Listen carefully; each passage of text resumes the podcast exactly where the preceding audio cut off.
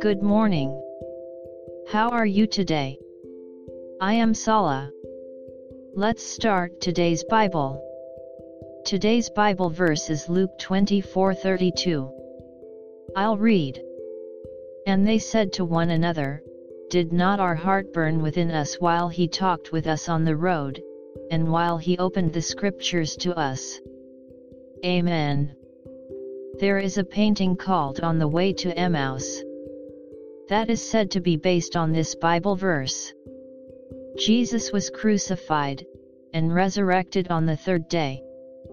The people in Jerusalem were buzzing with the news. The two disciples were walking to the village of Emmaus, about 11 kilometers west of Jerusalem.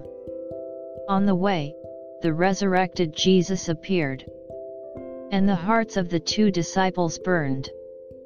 May you walk with the Lord today as well. God bless you. See you tomorrow.